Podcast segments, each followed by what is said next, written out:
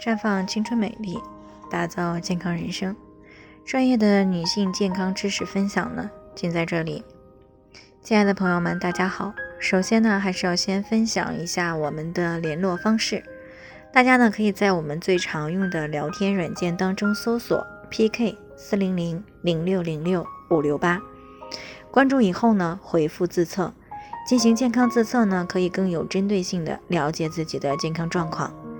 接下来呢，就开始我们今天的健康话题。大雪节气来了，天冷小心暖气病。今天呢是二十四节气的大雪，也是冬天的第三个节气。在大雪以后呢，气温就会进一步的下降，而且呢，雨雪量呢也会有一定的增加。那为了应对寒冷的天气呢，很多地方呢都已经供暖了。那在正常情况下呢，人体生活在相对湿度百分之五十左右的环境里呢，舒适度是最好的。但是在供暖期间呢，为了保持室内的温度，一般呢都会关门关窗。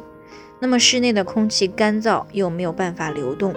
当空气的湿度呢低于百分之四十的时候，就很容易降低呼吸系统的抵抗力，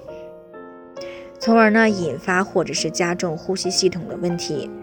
比如出现了咳嗽、咽部不适啊、鼻咽的干燥啊、流鼻血呀，还有这个支气管炎、支气管哮喘等一些呼吸道的问题。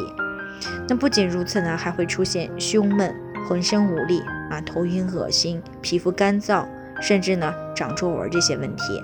那么这些呢，都是供暖以后呢，室内的空气干燥而诱发的暖气病。那不仅如此呢，有些室内温度过高，出汗呢就会比较多，那这样的血液又会浓缩，进而呢就会造成血粘度增高以及血管的扩张，从而呢就引发了血压的下降以及心绞痛等一些心血管疾病的问题出现。所以呢，在供暖以后呢，最好把这个室内的温度能够保持在十八到这个二十四度之间。那湿度呢，要保持在百分之五十到百分之六十为宜。所以在供暖以后呢，要勤开窗户通风，一般呢早晚呢各开窗通风一次啊，每次开窗的时间呢不少于三十分钟。另外呢，为了这个增加室内的湿度呢，啊，我们可以使用加湿器啊，或者呢摆一盆水，同时呢在室内多养一些绿色的植物。而且呢，最好平均两天进行一次这个熬醋熏蒸，或者是过氧乙酸进行消毒。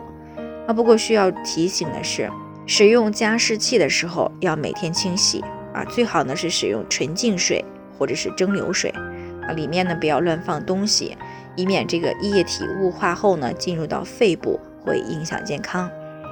另外呢，为了防止皮肤过于干燥导致这个瘙痒症，应该勤换衣物。勤洗澡，洗澡的时候呢，这个水温呢，在这个四十二度左右啊，不宜过多使用香皂，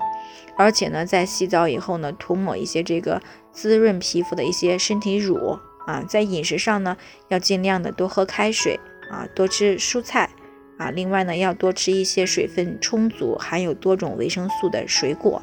比如说像这个雪梨，一定要注意少吃辛辣刺激的食物啊，以免呢干燥上火。